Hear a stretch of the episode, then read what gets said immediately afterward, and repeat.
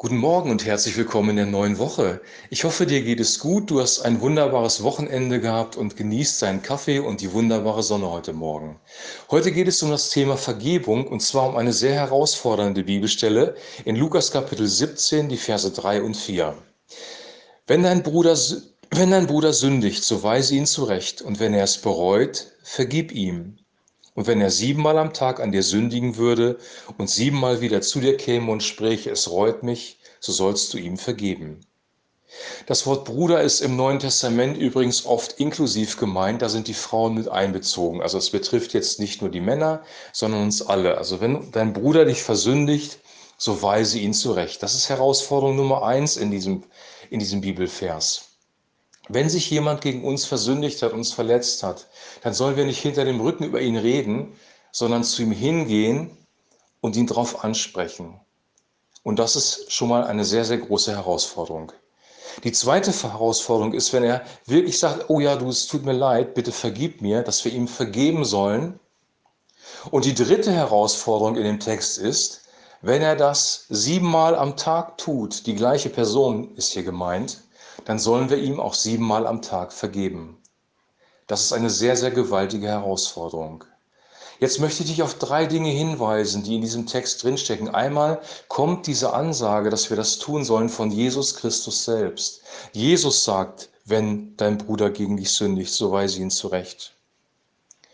Jesus würde uns nie einen Auftrag geben, den er nicht selber ausführen würde. Er ist sogar so weit gegangen, dass er sein Leben für uns am Kreuz auf Golgatha gegeben hat, um Vergebung zu erwirken. Er hat sich selber geopfert. Ein größeres, ein größeres Opfer kann niemand geben, als dass er sein eigenes Leben einsetzt für andere. Jesus Christus fordert von uns nur Dinge ein, die er selber auch tun würde. Davon bin ich 100% überzeugt. Das heißt im Umkehrschluss, wenn wir uns versündigt haben, wenn wir versagt haben vor Gott, können wir zu ihm kommen und ihn um Vergebung bitten und er wird uns sofort vergeben. Das ist die wunderbare, gute Botschaft. Und er wird das auch tun, wenn du mehrmals am Tag zu ihm kommst und ihn bittest. Er wird dir vergeben. Gott ist ein Gott der Vergebung. Er ist ein barmherziger Gott. Der Vater im Himmel ist barmherzig und deswegen sollen wir auch barmherzig sein. Das ist ganz, ganz wichtig zu erkennen. Das heißt, wir haben eine Quelle von Vergebung, wo wir die Fülle von Vergebung bekommen von Gott selber.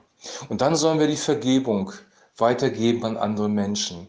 Wenn Menschen sich an uns versündigt haben, sollen wir ihnen auch vergeben.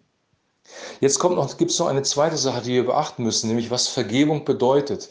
Vergebung bedeutet nicht, ich habe gute Gefühle. Vergebung bedeutet nicht, ich habe diesen Menschen sofort wieder lieb. Vergebung bedeutet nicht, die Beziehung ist sofort wieder hergestellt und alles ist wie vorher und ich kann dieser Person wieder begegnen. Wenn das Vergebung wäre, dann wäre diese Anforderung für eine Person, die zum Beispiel Missbrauch erlebt hat in der Kindheit, eine sehr, sehr grausame Herausforderung.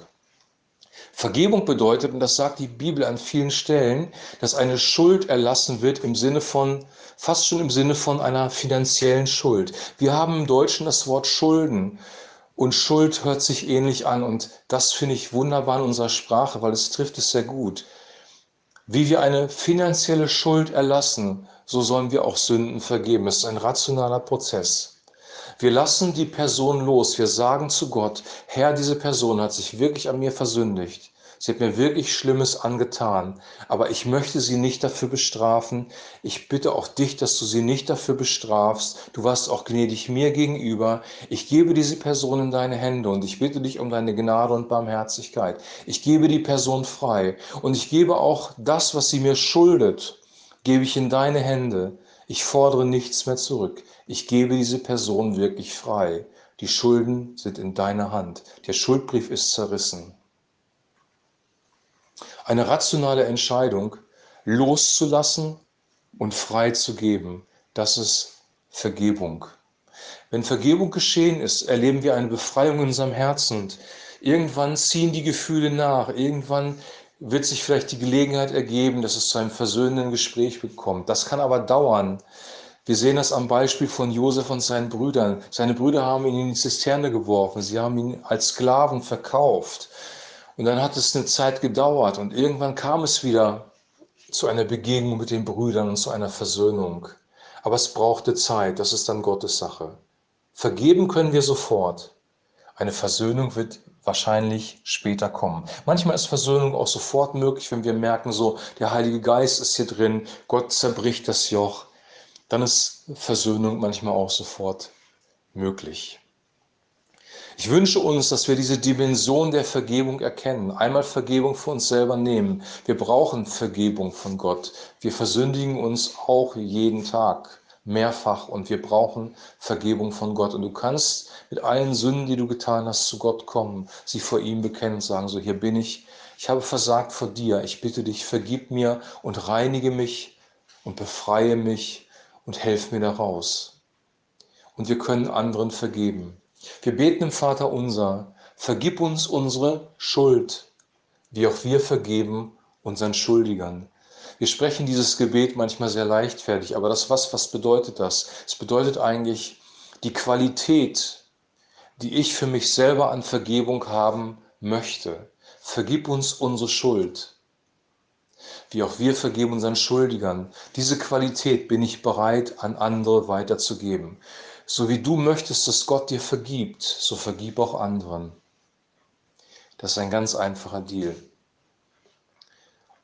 Trotz allem, obwohl es eine rationale Entscheidung ist, ist es wahrscheinlich nicht leicht. Und wir haben, Gott sei Dank, die Kraft Gottes, den Heiligen Geist, um vergeben zu können. Die Quelle für Vergebung ist Gott selber. Und wenn du so verbittert bist, und das kann auch sein, dass du so verbittert bist, dass du gar nicht mehr vergeben kannst, dass du voller Hass bist in deinem Herzen, dann bekenn Gott diesen Hass in deinem Herzen, deine Verbitterung, und er wird das wandeln, er wird mit seinem Heiligen Geist kommen. Hass und Verbitterkeit, Hass und Bitterkeit wegnehmen und seine Liebe in dein Herz hineingeben. Die Frucht des Geistes ist Liebe. Galater 5, Vers 22. Und Gott möchte uns diese Liebe geben, er möchte uns diese Vergebung geben, dass wir in dieser Lebensqualität leben können. Wir werden alle zusammen ein fröhlicheres Leben haben, wenn wir in Vergebung leben, wenn wir selber Vergebung annehmen und wenn wir Vergebung weitergeben. Und ich wünsche uns, dass diese Freude des Heiligen Geistes unser Leben durchdringt, gerade in dieser Zeit. Wir haben jetzt die Zeit, auch über Dinge nachzudenken, weil wir vielleicht im Homeoffice sind und die Fahrzeit einsparen oder weil wir Kurzarbeit haben. Wir haben Zeit, über Dinge nachzudenken. Wir haben Zeit, darüber nachzudenken, wo kann ich Gott um Vergebung bitten und wo kann ich anderen vergeben. Und diese Zeit können wir produktiv nutzen und uns seiner Güte aussetzen. Das wünsche ich dir. Und wir hören uns morgen wieder. Shalom.